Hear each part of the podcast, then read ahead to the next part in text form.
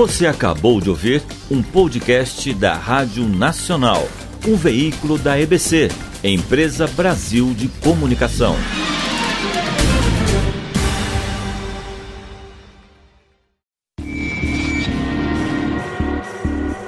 Universo.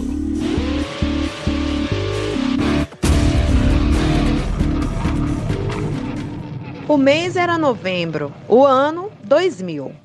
Pela primeira vez, o homem chegava à Estação Espacial Internacional a cerca de 400 quilômetros de altitude. O laboratório na órbita do planeta Terra foi construído em cooperação internacional com 15 países e, desde então, é palco de experimentos científicos de várias agências. E para marcar a data, a Agência Espacial Europeia destaca as principais descobertas feitas por lá nas duas últimas décadas a maioria na área da saúde, principalmente a dos astronautas, mas que trazem ganhos para toda a humanidade. Um experimento que investigava o estresse dos astronautas e o impacto no sistema imunológico, por exemplo, desenvolveu uma técnica para analisar o estado de saúde dos cientistas usando a menor amostra possível de sangue. A tecnologia, criada no espaço, hoje está sendo usada pela comunidade médica no cuidado de recém-nascidos em risco. Outro problema que causa bastante preocupação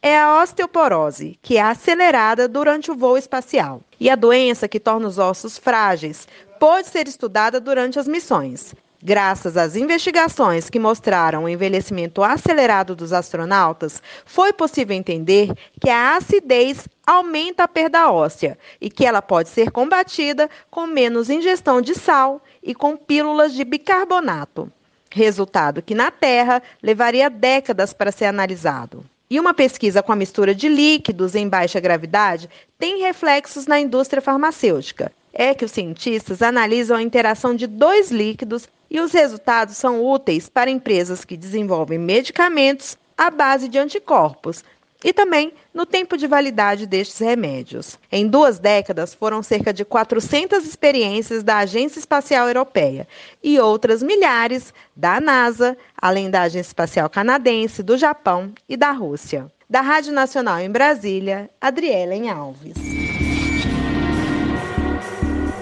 Universo.